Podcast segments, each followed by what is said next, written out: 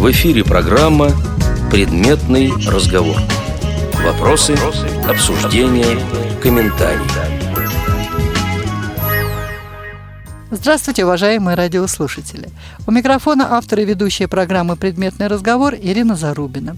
А в гостях у меня сегодня доктор психологических наук, заместитель генерального директора культурно-спортивного революционного комплекса Всероссийского общества слепых по учебной и революционной работе Владимир Александрович Момот. Здравствуйте начальник отдела по разработке и внедрению адаптивных технологий культурно-спортивного революционного комплекса Всероссийского общества слепых Александр Владимирович Пивень. Здравствуйте. И методисты этого отдела Светлана Владимировна Цветкова. Здравствуйте. В октябре мои гости принимали участие в семинаре, посвященном рассмотрению вопросов безбарьерной среды. И вот именно об этом семинаре и о вопросах, связанных с безбарьерной средой и программой «Доступная среда», мы сегодня и будем беседовать. Ну, Владимир Александрович, начнем с вас. Расскажите, пожалуйста, подробно о том мероприятии, в котором вы принимали участие. Уважаемые слушатели, э, с 28 октября по 2 ноября 2014 года мы вот в составе, который здесь присутствует, это вот начальник отдела по развитию и внедрению адаптивных технологий КСРК ОС Александр Владимирович Пивень, методист отдела э, Светлана Владимировна Цветкова и я приняли участие в проведении семинара, который был организован региональным учебно-информационным центром «Рубикон» в Санкт-Петербурге. Сам семинар, он был посвящен изучению вопросов подготовки технических экспертов в области формирования безбарьерной среды для лиц с ограничениями по зрению. В рамках этого семинара мы получили достаточно широкий багаж теоретических знаний. Нас познакомили с требованиями отечественной нормативной базы в сфере создания безбарьерной среды для э, лиц с инвалидностью. Э, мы присутствовали на некоторых практических занятиях, то есть у нас была проведена совместная прокурорская проверка со специалистами Центра «Рубикон».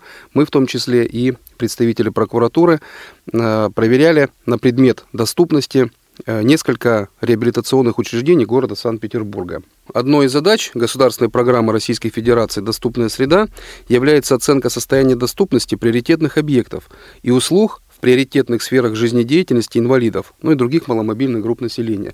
Здесь мы имеем в виду все категории инвалидов. Инвалиды по зрению, инвалиды по слугу и инвалиды с нарушениями опорно-двигательного аппарата. Но я так думаю, что в ходе дискуссии мы все постараемся осветить те вопросы, которые были рассмотрены вот именно в рамках этого семинара. Но в общих чертах это звучит именно так. То есть несколько дней у нас была серьезная теоретическая подготовка, где мы знакомились с основополагающими документами. Это и своды правил, и ГОСТы, и различные другие законодательные документы. Провели комплексное практическое занятие по доступности. В качестве объекта выступал Центр социальной реабилитации детей-инвалидов города Санкт-Петербурга. Но я так думаю, что более подробно на некоторых вещах мы остановимся чуть позже. Владимир Александрович, а почему именно культурно-спортивный реабилитационный комплекс Всероссийского общества слепых принял участие в этом мероприятии? Вообще речь о том, чтобы сделать наш культурно-спортивный реабилитационный комплекс Всероссийского общества слепых базовым учреждением для подготовки технических экспертов, об этом речь шла уже достаточно давно. Потому что есть такая необходимость, и для того, чтобы вопросы оценки вот именно доступности решались правильно, для этого, соответственно, нужна хорошая подготовка и теоретическая, и практическая. И мы считаем, что э, учебная база культурно-спортивного реабилитационного комплекса, она является наиболее удобной в масштабе Всероссийского общества слепых. То есть, если на нашей базе готовить специалистов такого профиля из регионов, то со временем мы выйдем на достаточно высокий уровень плане вот именно обеспечения безбарьерной среды. Почему именно вопросам безбарьерной среды так много в последнее время уделяется внимания и какое отношение к решению этих вопросов имеют непосредственно инвалиды по зрению? Ну, к этим вопросам мы все равно периодически возвращаемся, потому что вот несмотря на то, что среда безбарьерная, и что вроде бы о доступности мы говорим часто, но на самом деле не так уж она и доступна, эта среда. И мы пытаемся в меру своих сил как-то сделать ее доступнее. То есть вот и в частности наш отдел по разработке и внедрению адаптивных технологий, нам вот приходилось на базе КСРК проводить экспертизу э, системы «Говорящий город». И мы поняли, что у нас, несмотря на нашу техническую грамотность, не хватает каких-то знаний в правовых аспектах. Вот именно поэтому и появилась идея, чтобы мы на этом обучающем семинаре как раз вот компенсировали те э, недостатки теории, законодательства и так далее, чтобы можно было делать это более грамотно и э, с уверенностью подходить к решению вопроса. Вот, собственно, отсюда и появилась идея сначала учиться нам, а потом уже в процессе из подваль появилась идея, чтобы э, таких специалистов, ну, хотя бы один-два были в каждом регионе потому что объектов э, по доступности становится больше в связи с э, тем, что принята конвенция о правах инвалидов, где, в общем-то, указывается, что э, объекты социальные должны быть доступны для разных категорий инвалидов. И, естественно, кто-то должен эту доступность определять, оценивать, советовать, предлагать, как правильно решить эти вопросы. Вот, собственно, на эту тему и э, направлено было наше обучение, и мы, в общем, как бы постарались максимально взять для себя какое-то количество знаний, чтобы потом дальше развивать эту тему уже на базе КСРК. Ну, а зачем э, такую серьезную подготовку получать?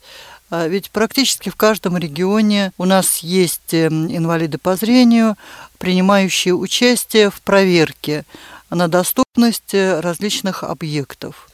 И они ведь не получают никаких знаний, но тем не менее их с удовольствием включают в различные комиссии. Мы же инвалиды по зрению, мы же знаем, что нам надо, как нам надо. Зачем нам еще какие-то знания? Вот это хорошая фраза. Они не получают никаких знаний. А если они знаний никаких не имеют, то с какой точки а зрения... А я же инвалид, я сама знаю, как мне удобно и что мне нужно. А есть, оказывается, правила, есть ГОСТы, есть СНИПы, есть своды правил, которые надо знать. И вообще, если э, говорить о доступности объектов, есть карта доступности, в которую, в общем-то, эти объекты заносятся. И, соответственно, очень часто объекты объявляются доступными, а на самом деле они таковыми не являются. И э, городским властям очень часто удобно просто позвать каких-то вот людей, которых они сами избрали в качестве экспертов, и те люди, в общем-то, посмотрят со своей точки зрения, скажут, да, этот объект доступен, поставят там подпись под этим самым документом, а потом какой-нибудь колясочник упадет с аппарели, получит повреждения и начнут искать, а кто поставил подпись, что вот этот объект доступен, а это нанесение вреда в будущем получается. То есть конструкция аппарели предполагала травматическое вот это вот последствие э, тем, кто будет пользоваться этой аппарелью. И вот тогда вспомнят о человеке, который поставил подпись, найдут его и, соответственно, привлекут к уголовной ответственности. То есть есть даже статья? 237. Да. Статья 237 Уголовного кодекса. Смысл-то да, экспертизы в чем нас учили? Что она должна быть независимой. То есть вот она система добровольной сертификации независимых экспертов. То есть если на эксперта могут повлиять городские власти, то экспертизу должен проводить эксперт из другого города. А главное, в чем преимущество системы, вот Рубикон, например, в том, что если вдруг что-то будет с экспертом, как-то будут у него какие-то проблемы серьезные, а они бывают, то система, она, а, в общем, будет отвечать как за действия эксперта, так и за его, в общем-то, можно даже сказать, и жизнь. Такое тоже может быть. Ну, в общем, за безопасность. Настолько серьезно? Конечно, настолько да, серьезно, да, это вопрос. То есть очень часто бывают такие ситуации, когда экспертам угрожают, вплоть до того, что закрывают их в помещении каком-то и говорят, мы вас не выпустим отсюда, пока вы не подпишете документ. Поэтому это вещь очень серьезная, и, естественно, а, нужен какой-то системный подход к решению таких проблем. Ирина Николаевна правильно вопрос задали. Дело в том, что различают два понятия. Это абсолютный эксперт и потенциальный эксперт. Абсолютный эксперт – это человек, который имеет уже инвалидность. Как вы правильно сказали, да, что мне к инвалиду по зрению это достаточно очевидно да, что мне нужно на каком-то конкретном объекте, какие должны быть там доступные моменты для того, чтобы обеспечить безопасное нахождение да, на этом объекте. А есть потенциальный эксперт, то есть человек, который не имеет, допустим, в данном случае нарушения зрения, но обладает солидным запасом теоретических знаний. Но тем не менее, я тут здесь поддержу и своих коллег тоже, безусловно, и абсолютный эксперт, и потенциальный должны знать правовые основы и в первую очередь должны знать правовые основы тех последствий, которые может повлечь за собой та же подпись, которую он поставил, например, в э, справке о том, что объект в данном случае вот прошел сертификацию. Потому что конечным продуктом для любого объекта является получение сертификата, сертификата доступности. Естественно, система сертификации, она с одной стороны как бы отвечает за своего эксперта, то есть она следит за его знаниями. То есть если появляются новые какие-то законы, если нужно откорректировать знания эксперта, значит, они его вызывают на повышение квалификации, доводят до его сведения разными способами по электронной почте или же проводят опять обучающие семинары, чтобы эксперт всегда был во всеоружии, чтобы он знал все законы. И, соответственно, если человек работает правильно, если он ссылается на эти все законы, система защищает эксперта в случае, если он, допустим, попадает в такую ситуацию, когда возникают судебные там разбирательства по доступности объекта или там какие-то травмы случаются, тогда, значит, система сертификации доказывает в суде, что эксперт действовал правильно, что он согласно э, всех этих правил поставил правильную подпись, а потом, когда его там э, построили этот объект, допустили ряд ошибок, которые привел, собственно, к каким-то там плачевным последствиям, да.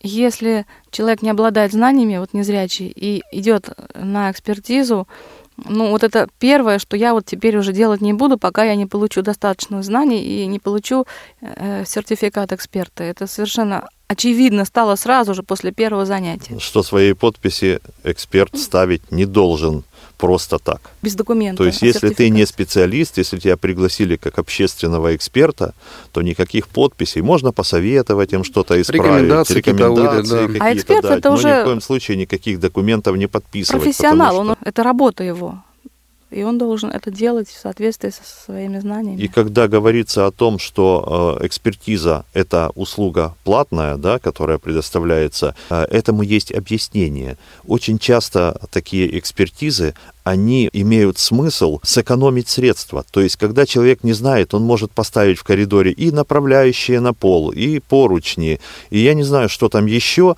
а там коридор может полметра шириной, может там не нужно ни того, ни другого, ни третьего. То есть, в конечном итоге, если правильно проведенная экспертиза, вот, она позволяет сэкономить средства организации, которая собирается сделать свой объект доступным. Предпроектная, ты говоришь, да? Да, и, гораздо, и эта экономия может оказаться гораздо более существенной, чем оплата услуг эксперта. И здесь таким основополагающим моментом может являться то, что все-таки эта система сертификации носит, как мы уже говорили, независимый добровольный характер.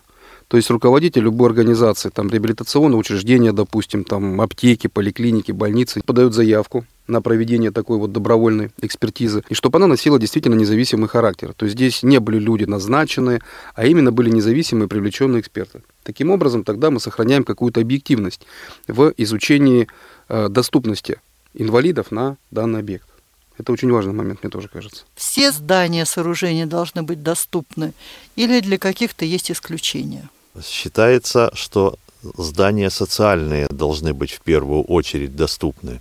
А вот, допустим, если это какой-то частный магазин, то это уже дело хозяина. Если он хочет, чтобы это было доступно для инвалидов, он это делает и объявляет это в карте доступности. То есть, если ему важно, чтобы среди покупателей также были инвалиды, возможно, это связано со спецификой товара, который он продает, или его эта тема может не интересовать, и он думает, а, я не буду ничего делать и не буду заявлять, что мой объект доступен. Есть другие магазины, которые доступны, пускай они туда ходят. Вообще в интересах любого руководителя все-таки соблюдать те нормативные положения, да, которые определяют, я прошу выражения там за сленгом, безбарьерность да, данной среды. Потому что если инвалид, допустим, там с нарушениями опорно-двигательного аппарата, там колясочник, допустим, получит какое-то повреждение, то за это нести ответственность будет именно руководитель этого учреждения, магазина или там еще чего-то. То есть он уже не сможет сослаться на то, что, вы знаете, мой магазин, он как бы не приспособлен ну, да, для, да. для такой вот категории, и это не мои проблемы. Такого быть в принципе не должно. Но в то же время и город вот не отвечает за то, чтобы все частные учреждения были безбарьерны. Они сами несут нагрузку. Ну да. Хорошо, вы меня убедили, что знания получать надо. Ну и теперь давайте вернемся к нашему информационному поводу и расскажите, чему вас все-таки учили на том семинаре, который проходил в Санкт-Петербурге. Помимо того, что мы, как я уже говорил раньше, получили солидный такой запас теоретических знаний, да, в частности, нас познакомили с основополагающими документами, это различные ГОСТы, это своды правил, в частности, вот свод правил 59, который мы сейчас тоже так досконально изучаем. Настольная книга. Настольная книга наша, да, которая сейчас в процессе доработки Это вот 35-й СНИП, который считают почему-то, что его отменили. Но вот все, кстати, говорят, что он не действует. А вот Александр Владимирович меня убеждает, что все-таки он еще действует. Нас учили, что на него можно ссылаться. На него можно ссылаться, отменил. конечно. То есть нет документа, который бы прекратил действие этого СНИПа. То есть попытались принять другой СНИП, но старого никто не отменял. И, в общем-то, многие пункты, они просто из 35-го СНИПа перекочевали в э, СП-59. Потом мы разбирали а, различные такие вот ситуации, да, связанные с проведением Паралимпийских игр, в частности, на объектах Сочи. И, как показывает практика, там тоже было допущено очень много таких, ну, откровенных ляпов. Да, мы это все видели и вот в роликах, и, собственно говоря, нам об этом рассказывали люди, которые непосредственно принимали участие тоже в экспертизе всех этих объектов. Там действительно очень много таких моментов, которые, ну, не то что не создают условия э, доступности, они по-настоящему опасны даже. Например, когда в центре направляющей дорожки растет дерево или там стоит столб какой-то. То есть это э, может быть даже опасно для жизни и здоровья того же инвалида, который, допустим, идет по направляющей. Или вот как у нас в Москве вот э, оборудовали все переходы, любые там и съезды во двор, и все. Вот этой вот плиткой, которая положена как попало. Хорошо, что нам не сообщили, что это все обозначает. Поэтому незрячие не обращают на это внимания. Но если незрячий знает, что обозначают рифы на э, плитках, то он тут же попадет под машину.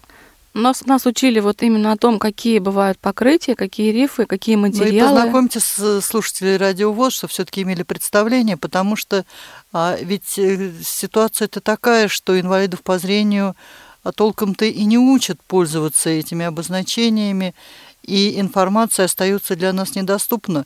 Но ведь есть и правильно положенная плитка, и если мы знаем, что на каком-то участке она правильная, то эту информацию надо считывать. Вот здесь есть небольшая опасность, понимаете? Вот, например, э, мы уже здесь, в Москве, видели неоднократно нарушение этих правил. То есть вроде бы с одной стороны все сделано, а с другой стороны, если незрячий будет знать, как это должно лежать, он ведь будет себя вести соответствующим образом, и он просто поломает себе ноги. Предупреждающие полосы, которые перед лестницами, Полоса внимания а, полоса называется. внимания называется, да, они должны располагаться на определенном расстоянии от первой ступеньки. Это расстояние вот от края предупреждающей полосы, от внешней до кончика ступеньки, где уже вниз надо шагать, должно составлять 80 сантиметров. 50 сантиметров полоса внимания и 30 сантиметров свободного места за ней, и где уже начнется ступенька.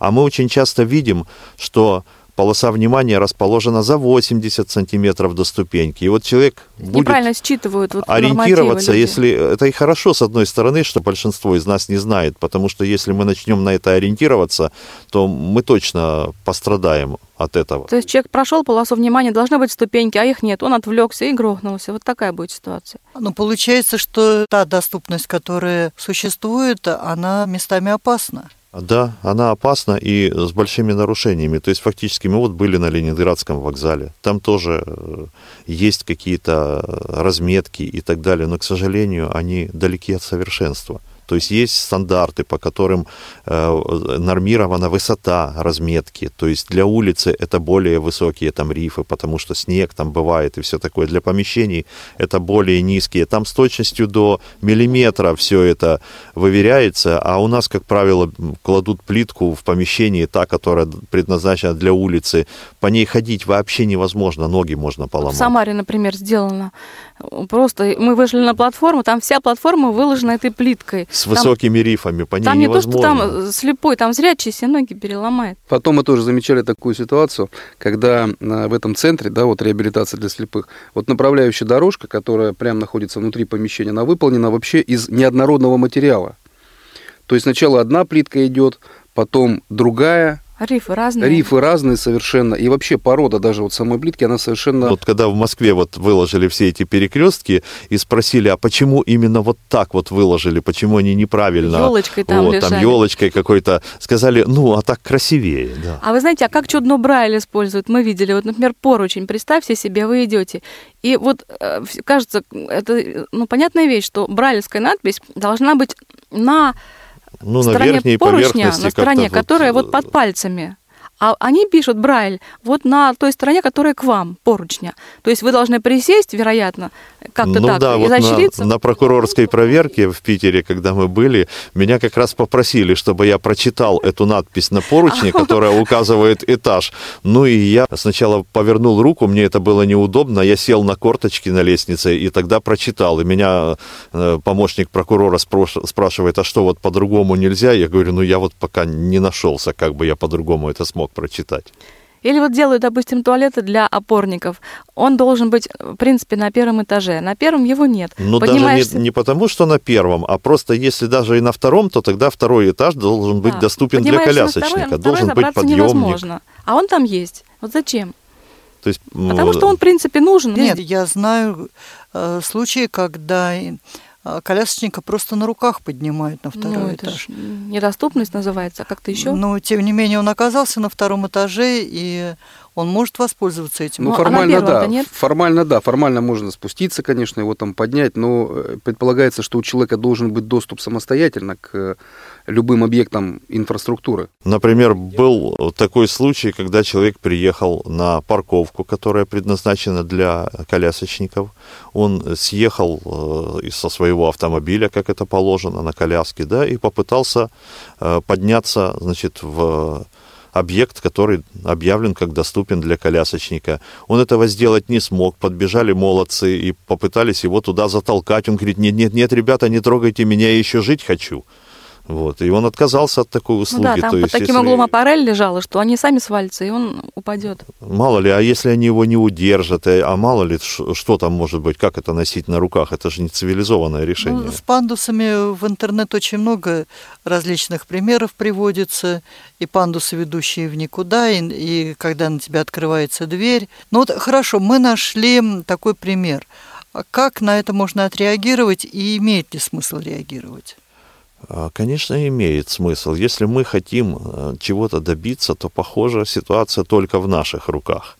То есть, в принципе, мы можем, если объект заявлен как доступный, прийти как посетитель, получить услугу на этом объекте, будь то поликлиника, будь то любой другой объект, который должен быть доступен.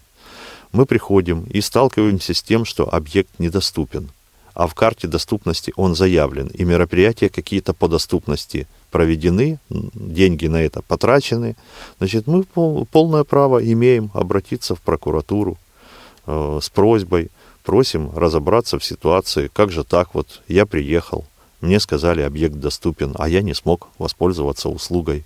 Это нарушение моих прав, это нарушение Конвенции о правах инвалидов, и тогда прокуратура может провести А они будут искать абсолютных экспертов у себя в регионе, а их нет. А есть только такие, которые вот добровольно ездят там без образования, и все. И непонятно, вот чем это кончится. Допустим, на примере того же центра все-таки показывают, что все хорошо, что хорошо кончается. Вот, например, эвакуационные выходы тоже, например, при пожаре. Ведь э, это уже вопрос как бы первостепенной важности. И опять мы столкнулись с тем, что для тех же колясочников это недоступно. То есть ему придется по ступенькам скатываться самостоятельно, без аппарели, без пандусов. Эти моменты тоже необходимо учитывать, потому что все-таки эта жизнь человека от этого зависит, и ни одного, по всей видимости. Поэтому и принимаются такие вот жесткие меры, вплоть до совместных прокурорских проверок, для того, чтобы выявить те моменты, которые препятствуют обеспечению нормального доступа инвалидов, и, соответственно, как-то их устранить. Другое дело то, что, э, допустим, человек, который заказывает проведение экспертизы да, на предмет доступности, он может еще и параллельно попросить, чтобы ему оказали какие-то рекомендации. Да, вот как мы знакомились, например, с продукцией различных там предприятий, там Мир красок, например, да, которые делают вот эти вот... э, Ну и- да, изделия из и холодного изделия, пластика, да, и- плитку специальную, которая соответствует нормативам, которая выдерживает там э, на предмет стирания, там э, есть определенные сроки эксплуатации этого всего. То есть понятное дело, что любой материал ставится не на века, но как минимум нужно провести испытания на стираемость там и так далее, чтобы можно было с уверенностью сказать, что вот вы вкладываете деньги, и вам там 10 лет или 8 лет не придется больше ничего делать. А с плиткой вообще беда. По-моему, ее производят все, кому не лень сейчас. И, и форматы ГОСТам, совершенно по- произвольные. Формат да. совершенно Не по произвольный, да. Нет, а потом ведь весной после морозов она разрушается, и вместо плитки а нередко мы можем наблюдать выемки с водой, что и опасно, А вот и... Это и да, в Сочи что был такой случай, цементной когда плитки. у них разрушилось 10 километров покрытия неправильно сделанного прямо перед Олимпийскими играми. И связано это было с тем, что, опять же, строительные организации купили материал, но не ознакомились с технологией его нанесения. То есть нужно не только э, запастись необходимым материалом, а еще и правильно его уложить. То есть нужны вот какие-то знания специальные по этому поводу. Поэтому лучше бы э, укладкой этих э, тактильных разметок занимались те организации, которые их производят. Они знают, при какой температуре их можно класть. Допустим, есть определенные нормы какие-то, что, допустим, от 5 градусов и до 50 в плюсе это можно укладывать. А если холоднее, чем плюс 5 градусов, то это лучше не делать, потому что оно отвалится через несколько дней. Ну, понятно, что если такой запрос есть, то при проведении экспертизы даются рекомендации, вплоть до того, что где можно эти материалы приобрести, какие есть производители. Пожалуйста, здесь никто никого не рекламирует, но во всяком случае люди хотя бы должны знать, какой материал, за какие деньги они должны приобрести, и главное, как вот Александр Владимирович сказал, как правильно его уложить. Это очень такой важный момент, потому что, как показывает, опять же, вот наше исследование совместно, э, напичка настолько было всего вот в этом центре. Да, там можно было 90% того, что там сделано, не делать. Просто а ведь не это делать, стоит да. немало денег, да. Знаки вообще непонятно, да, которые на стенах вот тоже развешаны там СОС, везде. допустим, какой-нибудь, Допустим, знак там внимания. Да. Над, над туалетом висит э, мнемограмма, которая, в общем-то, должна обозначать, что это туалет, там, мужской, женский или какой там, и она прибита над дверью. Я до нее даже достать не могу, если даже А на даже если цыпочки достанешь, все равно стану. не прочтешь, потому что она сделана, ну, лучше по Брайлю напишите, если уж там... Но Брайлем не все владеют. Хорошо, ну, и хорошо так, и пускай так надо, будет, значит, кроме мнемоники, значит, еще и брайлевская надпись. Кто-то владеет одним способом чтения, кто-то другим. То есть это как-то надо э, унифицированно делать с умом. Лучше всего для незрячих были бы вот какие-то системы информирования звуковые в зданиях, потому что, ну, по Но Брайлю тоже не везде будешь средства. шарить. Но Ну да, но зато- если бы вы знали, сколько стоит плитка, а особенно когда вот ее, допустим, по длине коридора уложена, какая только есть, разных сортов, чередуя одна другую, что она несет, какую информацию. А коридор при этом полтора метра, от руки растянешь и, и к до стенам стенок достаешь. достанешь. Зачем, и зачем там вообще нужна эта направляющая? разметка была нужна? И при этом двери, вот я тоже на это обратил внимание, они не оборудованы ни шрифтом Брайля, вот именно номера, да, или да, не выпуклыми кабинета, не цифрами, выпуклыми то есть цифрами. это плоскими цифрами написано на двери, то есть вроде бы усилия приложили для того, чтобы сделать объект доступным, а такую мелочь, как номера на дверях, ну вот просто забыли. И догадывайся там, да, где кабинет психолога, где кабинет там врача, где кабинет еще кого-то. Вы уже несколько раз упомянули карту доступности. Что это, где можно получить информацию и как можно ей пользоваться? Теоретически это должно выглядеть так. Прежде чем человек отправится в путь, инвалид, там, колясочник или незрячий, он может, владея интернетом, допустим, или может попросить кого-то, кто интернетом умеет пользоваться, посмотреть, есть ли тот объект, который он собирается посетить, в карте доступности. То есть какой смысл, допустим, колясочнику ехать в какую-то там поликлинику, если там нет пандуса, и он не сможет все равно внутрь попасть. Он, может, пойдет в другую, там, где есть. И вот он, значит, узнает, объект доступен. И тогда он собирается в дорогу, приезжает к этому объекту и получает там услугу, естественно, воспользуясь теми средствами доступности, которые для него там предназначены. Информация только в интернете. Информация, да, она вот только в интернете, ну, это распространенная вот сейчас вещь, когда чего-то делают для тех или иных э, категорий инвалидов, но самих инвалидов почему-то забывают об этом уведомить. Или как-то спросить. Ну, вообще, конечно, для подстраховки желательно воспользоваться, может быть, даже телефоном, на предмет того, что, допустим, Да. предварительно просто позвонить, уточнить, есть ли такая вот как бы услуга, Ну, конечно, в ту же регистратуру поликлиники позвонить и сказать, а у вас вот, допустим, для незрячего человека поликлиника доступна? для или нет? подстраховки просто, да, как бы такого плана. А, Ну вот, а в чем заключается доступность поликлиники для незрячего? Ну, хотя бы цифры на дверях писали бы. У нас вообще Ну, нет. на- начать, да, хотя бы с этого. То есть должны быть, э, соответственно, цифры и в том или ином виде. Хотя бы, я не знаю, мы же уже привыкли там, к тому, что если не написано по Брайлю, то хотя бы цифры выпуклые. Уж номерков-то тех, которые на квартиры прибивают, уж могли бы до э, кабинета поликлиники. А в идеале, конечно, эта информация какая-то должна быть звуковая, есть же решение, э, которое, в общем-то, наверное, ряд фирм в России может предоставить, когда мы получаем э, информацию звуковую о том, э, какой врач принимает, с какого времени, по какое, номер кабинета и так далее. Ну, допустим, я приду в свою поликлинику и выясню, что на дверях нет таких номерков. А мне идти к прокурору или как-то можно попроще Может, решить? к главврачу сначала сходить? Если это, если это в поликлинике, да, вы можете просто, э, как говорится, не поднимая лишнего шума, просто прийти к главврачу и спросить, вот скажите, ваш объект – это социальный объект. Он изначально, по идее, должен быть доступен без всякого. То есть это не э, частное учреждение, где хозяин решает, вот когда он это будет делать, или не будет делать. Это социальный объект, который должен быть доступен для инвалидов. Значит, вот прийти к главврачу и сказать, вот вы знаете, я вот пришла в вашу поликлинику и испытываю затруднения, потому что не могу э, найти номер кабинета, потому что нет выпуклых тактильных каких-то разметок, которые помогали бы мне ориентироваться. Допустим, на поручнях лестниц нет маркера этажей, то есть я вот иду на девятый этаж – и, и что, считаю их, да. В лифте нет разметки брайлевской на кнопках, а та, которая есть, не прощупывается. То есть иногда бывают на кнопках все-таки цифры такие резные, которые можно определить да, по конфигурации, какие там цифры написаны. А есть абсолютно гладкие кнопки, на которых непонятно, какой там этаж. А иногда бывают просто страшные вещи. Вот у нас в поликлинике было такое, что э, перила заканчиваются раньше, чем ступеньки. То есть перила закончилась, и еще одна ступенька вверх, например. Да, есть нормы, Да, это очень Вот это опасно. классно. когда перила должно заканчиваться э, 30 сантиметров, сантиметров после, а, да. после того, как э, последняя Почему я никогда не ступенька. хожу по перилам?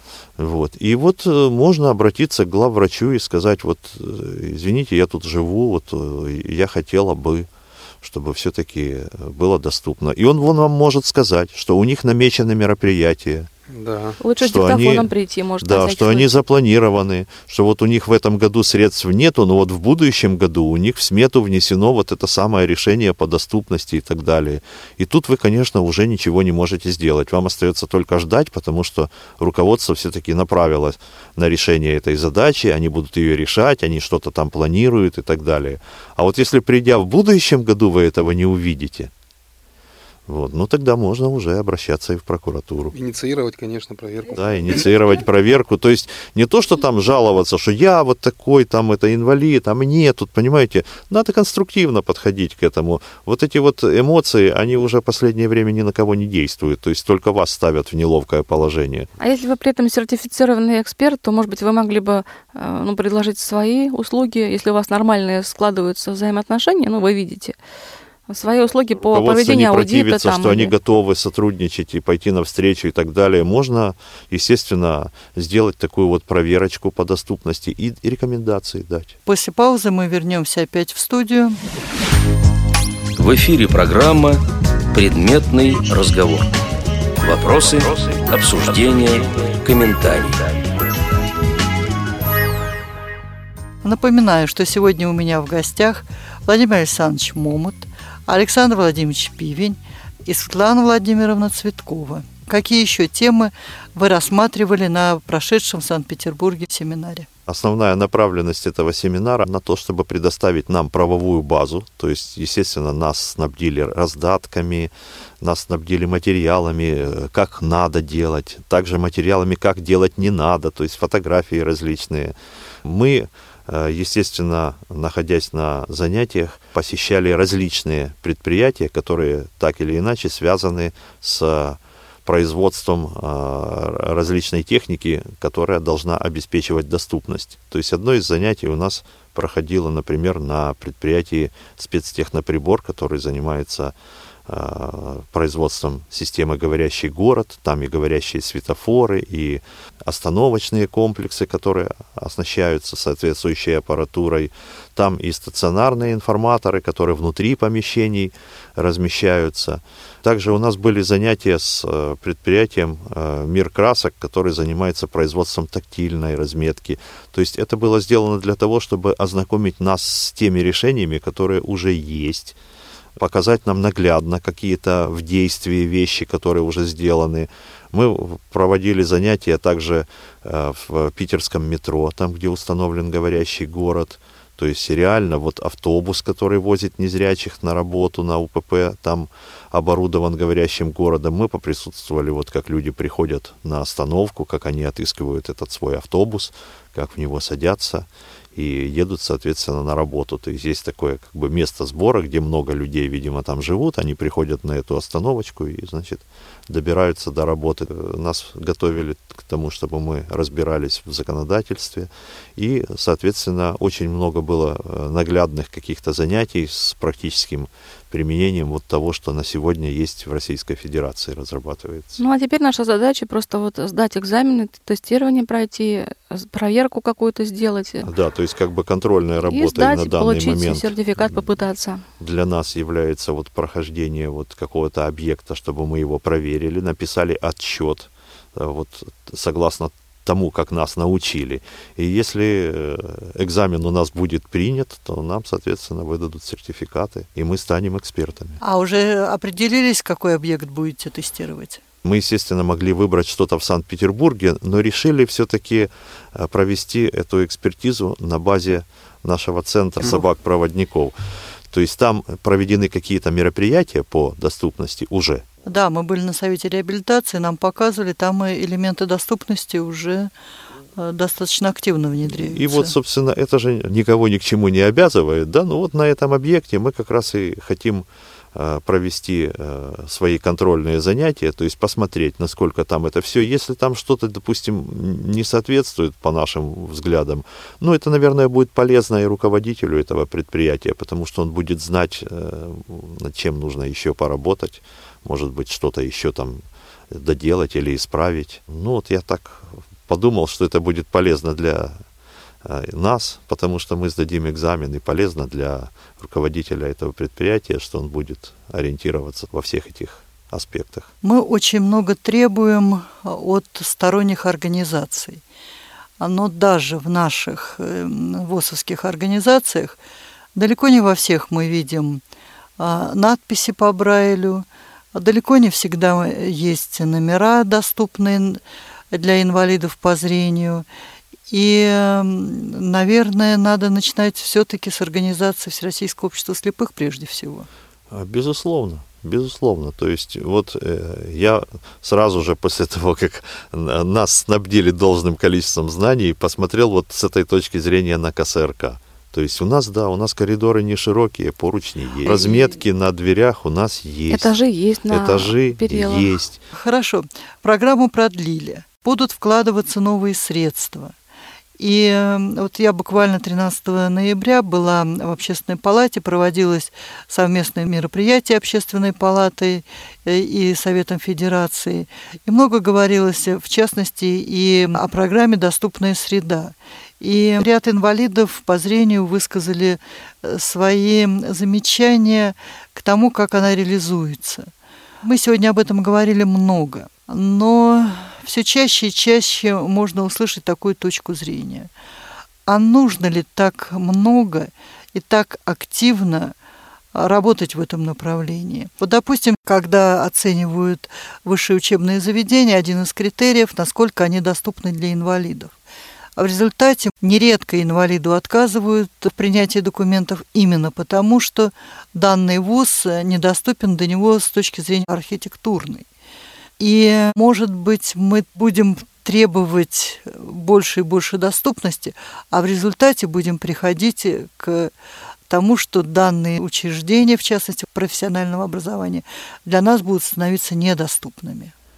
Вот, насколько я знаю, вот программа, продленная до 2020 года по доступной среде, она как раз основным своим направлением сейчас – и будет касаться учебных заведений. Александр Владимирович, ну очень многие высшие учебные заведения расположены в старых зданиях. И их физически невозможно привести в соответствие с теми нормативами, которые существуют. Вот консерватория московская. Получается, что в ней, в принципе, сейчас никто учиться не должен. Потому что там как было 20 лет назад, когда я училась, так, собственно, и ничего не изменится. Мы получаем результат, который, я думаю, для нас скорее неприятен. Ну, Ведь конечно. в этой консерватории инвалиды по зрению учились много лет тому назад, когда о доступности вообще еще не было речи. А теперь э, инвалиду просто откажут, потому что наш вуз для вас недоступен. А, Более того, они говорят, например, э, а зачем вам сюда? У вас же есть институт искусств специальный, вот туда и идите. Может быть, вот чрезмерное увлечение доступностью оно небезопасно? Или я вот сгущаю краски? А, Дело в том, что ситуация с доступностью объектов, где это сделать нельзя, она тоже есть в законе. То есть те объекты, которые невозможно в полной мере сделать доступными, ну невозможно совсем поставить подъемник, который будет поднимать колясочника на пятый этаж, допустим. Ну конструктивно невозможно. Здание еще и может быть э, каким-нибудь памятником архитектуры и так далее. И этого вообще делать Особенно, нельзя. когда Санкт-Петербург. Москва. Поэтому речь идет о тех мерах, которые возможны без нарушения законов, если памятник архитектуры нельзя вмешиваться, значит, в конструкцию и так далее. То есть, ну, Реконструировать да, нельзя да. реконструировать. То есть надо сделать минимальные какие-то вещи, которые доступны для данного объекта. Но все-таки сделать надо. Доступно для всех категорий инвалидов здание, это прекрасно. Ну и, допустим, может быть, здание доступно для инвалида по зрению, но и для инвалида с нарушением опорно-двигательного аппарата данный объект будет недоступен. Вот существует ли такое понятие, как частичная доступность? Да. Или доступность вот для конкретной категории инвалидов? Вот об этом Существует. расскажите, пожалуйста. То есть есть три категории классификации вот доступности. То есть объект может быть либо полностью доступен, либо недоступен, либо частично доступен. Если, предположим, объект доступен для колясочников и недоступен для незрячих и для людей с проблемами слуха, значит, этот объект частично доступен. Меня тут радует одна интересная вещь. Значит, такая э, есть штука, она называется туалет для инвалидов. Но люди, вот, например, никогда не думают о том, что туалет ну, для опорников – это такая вещь, в которой незрячий человек может просто себе Да, разбиться сломать, вообще. Повредить что-нибудь, да, это действительно так. И такие примеры мы действительно видели. То есть, вообще-то, по правилам Нет, а вот в считается туалете я не понимаю, что там для инвалида по зрению опасно. опасно, а А там для куча всяких откидных которые, да? вещей, которые опускаются, какие-то поручни, которые в поднятом состоянии недавно, вот фиксируются. в Его можно случайно коснуться, нажать на какую-то кнопочку и получить по рукам этим поручнем. Даже вот в аэропортах те же туалеты, которые вот оборудованы для инвалидов, предназначены в своем большинстве для инвалидов именно опорников. Допустим, незрячему человеку, учитывая то, что там по периметру идут какие-то ограждения, даже к той же раковине трудно подойти, да, с какой-то там А незрячих стороны. туда отправляют. Вот Согласно для законодательству о доступности, значит, для колясочников, да, им нужны специальные условия, которые невозможно организовать в каждом туалете, да, а вообще все туалеты остальные должны быть доступны для незрячих. Какая здесь специфика? Я не понимаю, что для меня должно быть Не там нужен особенного. никакой туалет доступный. для незрячих. Ну, э, если углубляться в тонкости, то хотя бы определить, где мужской, где женский, вам же надо. Ну, вот единственное, а так еще что? Так Ну, ничего. так это основное. Это я просто к тому, что когда нас направляют вот этот туалет для колясочников и говорят, что вот вам туалет для инвалидов, вот туда и идите. То есть это, ну, тоже вот неправильно. По представлениям просто простого обывателя человека, да, вот туалет для инвалидов, он предназначен для Ну, всех. для всех пожалуйста, да, категорий, можно да. заходить. Раз ты инвалид, имеешь такой статус, то, пожалуйста, вот тебе прямая Ну, дорога. что в это. туалет? Мне нередко предлагают подняться по пандусу. И когда я говорю, что это неудобно, они говорят, ну это же для вас. Ну да, это же для Но вас, люди конечно. просто от незнания, они же хотят как лучше. Хорошо. На семинаре вам рассказывали об элементах архитектурной доступности. А какие еще виды доступности вы рассматривали? Вообще существует четыре понятия основных, которые заявлены, по-моему, в Конвенции для инвалидов. Доступность, комфортность, безопасность и информативность. Это такие критерии вот, социальные. То есть объект может быть доступен, но не безопасен. Понимаете, по сути говоря. Нам такие примеры приводили. Въехал, например, инвалид там на вокзал, колясочник, и упал там, допустим, с платформы. Получается, что фактически объект доступен, раз он попал на территорию вокзала, но не безопасен. потому что нет каких-то ограждений, которые бы препятствовали не получению им травмы. Поэтому все эти четыре критерия, вот Светлана Владимировна совершенно справедливо о них упомянула, они должны быть соблюдены по степени их значимости. Безопасность и доступность – это первоочередно, потом, соответственно, информативность, ну и потом комфорт. По-моему, пример доступности, но не безопасности – это когда выходишь из магазина, и крыльцо абсолютно не ограждено. Я вот в Софии с такого э, крыльца просто упала. Но мы вот когда обследовали в Санкт-Петербурге э, вот этот центр реабилитационный, мы тоже с удивлением увидели, значит, что центр э, оборудован для колясочников. Есть две наклонных, так сказать, поверхности, по которым можно добраться к двери. Вообще отсутствуют ступеньки и нет никакого ограждения. То есть я поднимаюсь по этой наклонной поверхности, если я буду прижиматься к стене, то я, конечно, подымусь. Но если я, не дай бог, куда-нибудь шагну в сторону или меня качнет, то я с этой возвышенности полечу просто вниз, потому что там вообще нет никакого ограждения. А с другой стороны, такой же наклонный спуск есть, то есть можно из двери выйдя или налево, или направо спуститься на землю, но если повернуть направо, то сразу наталкивайся на Как торчащую из стены водосточную трубу, которая, в Пойдешь общем, направо, да? Да. И это Коня вот считается потеряешь. объект доступен для колясочника. В общем, как-то так никому не пришло в голову, что оттуда можно просто упасть. Но вот вы упоминали такое понятие, как частичная доступность.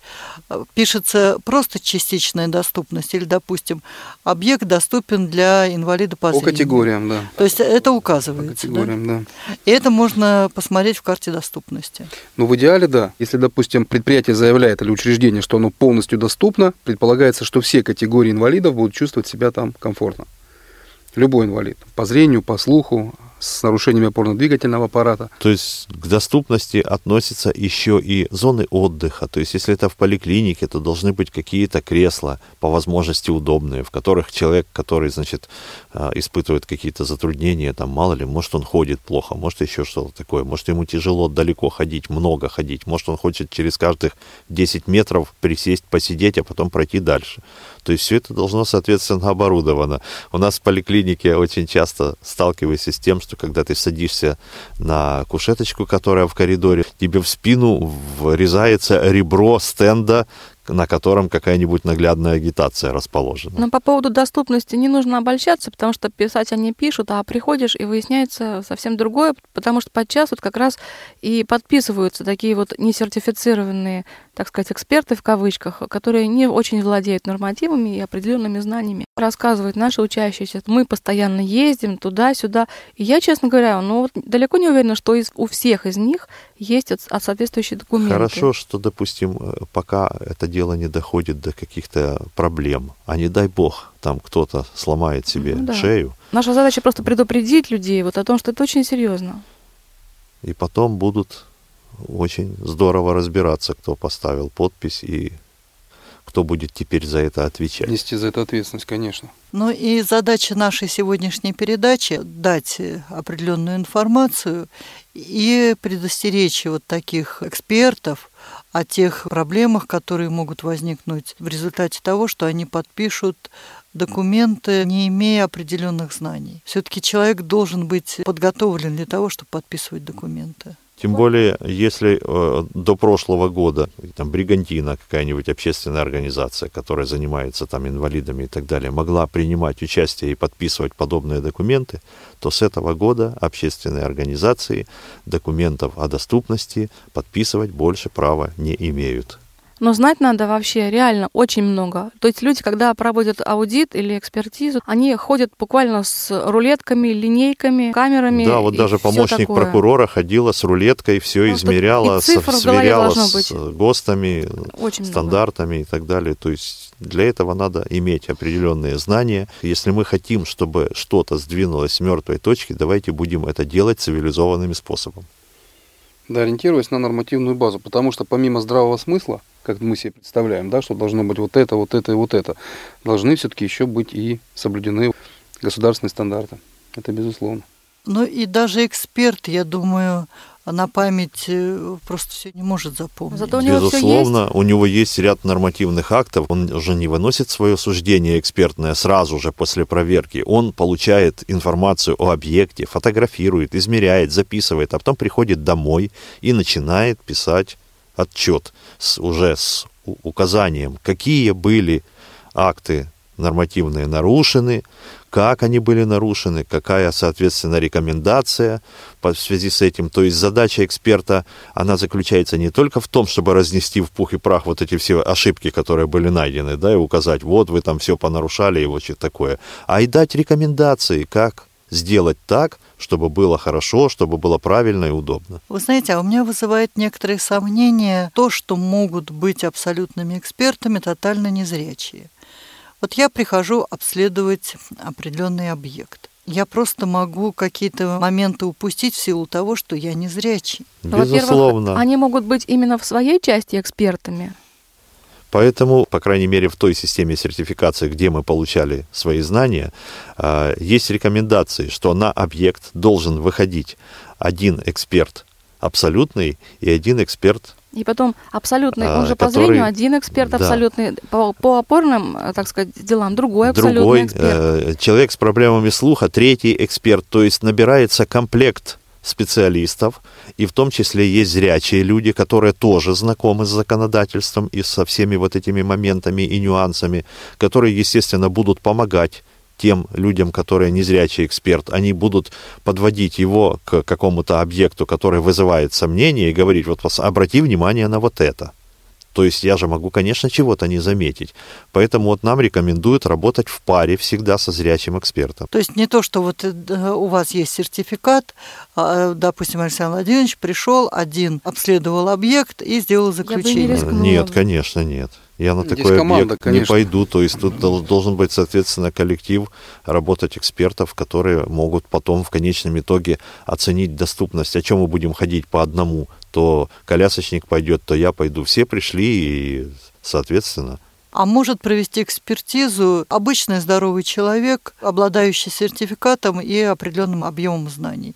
Или обязательно присутствие инвалидов? для того, чтобы произвести качественную экспертизу, все-таки обязательно присутствие абсолютных экспертов, то есть людей с проблемами по данной категории инвалидности. Только в этом случае можно считать, Что будет качественная, что действительно будет э, экспертиза. проведена Ну, качественная я, экспертиза. допустим, зрячий человек, я 40 лет отработала с инвалидами по зрению, я про них уже знаю все, и зачем мне еще брать с собой слепого? А может быть, вы, например, по Брайлю видите метку, вы Брайля не знаете, все-таки работая 40 лет. А я Она 40 написана- лет отработала в школе, я уже и Брайль знаю, Ну, я это знаете, все сколько знаю. вы должны знать? Таких людей нет Таких просто. людей просто, да, мне тоже кажется, что это такой утопический Да. такой. Там может быть написано по Брайлю, но вверх ногами, а вы просто Или этого наоборот, можете не так заметить. нечетко, что да. прочитать вы видите буквы, точки, Эти а точечки, незрячий а не они плохо прочесть. прощупываются, а вы не догадались их потрогать, потому что вот Ну или наоборот, что- острые пальцы царапают. Ну, в общем, все что угодно. То есть мало ли какие могут быть проблемы. То Лучше есть вы брать можете чего-то или не любого знать. человека, абсолютного эксперта. Ну а потом есть некоторые тонкости, которые действительно, сколько бы человек там зрячий, допустим, не проработал там в коллективе незрячих людей, да, или с ними, все равно есть тонкости, которые, ну скажем так, ему недоступны. Вот в силу того, что просто вот он... Да иногда даже в голову не придет. Да, иногда даже в голову не И в придет. голову не придет. Еще у зрячих людей какие-то сенсорные э, вещи, ощущения, они могут по-другому работать, не так, как у незрячего человека. То есть у незрячего это все как-то обостряется, он чувствует по-другому. Мы можем там ногами сквозь обувь чувствовать рельеф поверхности, а зрячий никогда не задумывался над тем, ему это не нужно. Он видит этот рельеф. Поэтому просто эти вещи, они не Или наоборот, зрячий говорит, вот у вас есть такие тарифы, такие-то. А мне, например, как абсолютному эксперту в сапогах, никогда не понять, какой риф и чем один от другого отличается. Вот такое тоже же есть. Ну, я, например, с трудом различаю вот эти конусы, Ну вот, квадратики. вот, о том и речь. Вот, э, да, я это понимаю, но вот ногами, особенно когда подошва толстая, для меня это все вот рельеф. Ну, а конечно. Если там риф 3 сантиметра в диаметре, и он конусный или квадратный, да вы никак его не отличите, разве что Если он наклониться несет рукой нагрузку потрогать. определенную, каждый свой риф несет свою нагрузку, то это фактически для нас бесполезно, потому что ну никак не отличите. Раньше э, по 35-му СНИПу, по-старому, было 8 типов рифов. 8 различных конфигураций вот этих вот. Осталось только 4. А, осталось только И то 4 много, по-моему. на сегодняшний момент. И мне кажется, что э, нужно наоборот сокращать количество, чтобы было проще, ему проще было решать эту проблему. То есть, чтобы эти рифы настолько отличались друг от друга. Если это, допустим, направляющая, то ее уж с конусным рифом никак не перепутать. То есть, чтобы было очевидно, предельно ясно, понятно, какую информационную нагрузку несет эта тактильная разметка, чтобы не было вариантов для сомнений. Это же эксперты знают и мнемосхемы, и рифы. А обычный человек в быту, который вот идет или что-то смотрит, он этого ничего вообще не знает. Поэтому надо свести все действительно к минимуму. Меня еще удивляет, вот у нас на перекрестках, опять же, вернусь к этой теме. Вот есть вроде бы плитка, да, которая, ну хорошо, будем считать ее просто полосой внимания. Давайте забудем о том, что она должна нести какую-то информационную нагрузку. Но вот хотя бы у нас возле КСРК, вот этот кусочек, который обозначает переход через этот переулок, он буквально там метр шириной, а переход у нас там несколько метров. А оказывается, по стандарту вот этого самая ширина, она должна быть во всю ширину вот этого перехода обозначена. Я же не буду вдоль дороги ходить, искать полуметровый участочек, где я должен переходить дорогу. Нет, А потом, если учесть, что очень часто снимают бордюры, мы, не понимая, что это переход, выскакиваем на проезжую часть. Ну да. То есть все должно быть стандартизировано, все должно быть по нормам, по законам. И тогда, если люди будут понимать, что все сделано правильно, они начнут этим пользоваться. А поскольку сейчас все это сделано как попало, кем попало, то, естественно, у меня очень большие сомнения. Я никогда не доверюсь теперешней разметке, потому что она может меня привести к травме. Ну да, даже вот есть два стандарта, допустим, укладки направляющих. Одни поперек движения, а другие вдоль. И кладут э, кто как хочет, потому что так и не ясно. Ну да, у нас деле, вообще как. елочкой, чтобы нужно. было красиво положили. Так что это очень дело тонкое, я вам скажу, и подходить к этому надо нормально, то есть цивилизованно, так как это положено, надо привести это к определенному стандарту, чтобы этот стандарт был до всех доведен, чтобы он выполнялся. И, конечно, вот роль эксперта вот в этом деле для того, чтобы это все правильно выполнялось, она вот на этапе становления может являться очень важным фактором для того, чтобы все-таки контролировать и там, где неправильно сделано, переделывать или э, на процессе проектирования участвовать в э, экспертизах. Есть же не только экспертиза готового объекта, может же быть и э, экспертиза проектной документации. Если, предположим, вот пишется проект, что в таком-то, таком-то объекте будет вот такие-то средства доступности, уже на этом этапе можно повлиять на те вещи, чтобы все было сделано правильно и все было сделано как положено. Ну да, то, что бывает иногда, вот видишь какие-то э, вещи, когда тебе рассказывают о доступности и говорят, вот тут этого нет, тут этого нет. Это фактически информация, которая, ну, ни о чем. Потому что надо, когда говоришь о том, чего нет, говорить, как оно должно быть, сколько сантиметров, э, из каких материалов. Ну, насколько я понимаю, и самих инвалидов по зрению надо учить пользоваться элементами доступности. И, Владимир Александрович, планируется ли на базе КСРК проведение каких-то курсов по обучению как экспертов, так и самих инвалидов по зрению? Ну да, в самом начале передачи мы говорили о том, что если нам удастся все-таки сделать наш культурно-спортивный реабилитационный комплекс таким базовым учреждением для подготовки такого рода специалистов, то это будет только в плюс всем. И нам, поскольку мы постоянно сможем повышать свой профессиональный методический уровень, и, соответственно, тем э, специалистам, кто бы хотел бы этим заниматься в региональных организациях. Мы могли бы на базе нашего культурно-спортивного реабилитационного комплекса. Частично мы, частично с приглашением специалистов подобного профиля из того же центра «Рубикон» готовить на нашей базе вот такого рода специалистов. И эти же эксперты, которые бы уехали, обучившись в регионы, они бы как раз и информировали незрячих о всех вот этих вещах, то есть тогда была как бы налажена цепочка и э, то, что доступная среда начинает как-то работать, и то, что информация до непосредственных пользователей этой самой доступной средой безбарьерной, она доходила бы как бы вот до каждого человека, до конечного пользователя. Всегда бы можно было прийти к этому человеку и спросить, что должно, как должно, как этим пользоваться. Ведь э, я уже говорил о том, что иногда делается что-то, но нас об этом забывают уведомить. Может, мы и пользовались бы, но не знаем просто, что оно существует. Да, то есть подготовка своего рода таких вот региональных экспертов, пожалуйста. можно было бы на нашей базе. У нас для этого есть все, и аудитории, и база, и специалисты теперь, я уже надеюсь. К сожалению, время нашей передачи подходит к завершению. Большое вам спасибо, что вы нашли время для записи этой передачи. Я думаю, что по ее итогам будет много вопросов у слушателей Радио ВОЗ. Направлять вы их можете на почту Радио ВОЗ, а также на мой личный адрес инзар собака mail.ru. Как организовать доступную среду, как ей пользоваться, во многом зависит и от нас. Поэтому изучайте, задавайте вопросы. Ну, а сегодня до свидания. До, До свидания. свидания. В эфире была программа «Предметный разговор». Подготовила и провела ее Ирина Зарубина. В записи принимали участие Владимир Александрович Момот, Светлана Владимировна Цветкова и Александр Владимирович Пивень, звукорежиссер Иван Черенев.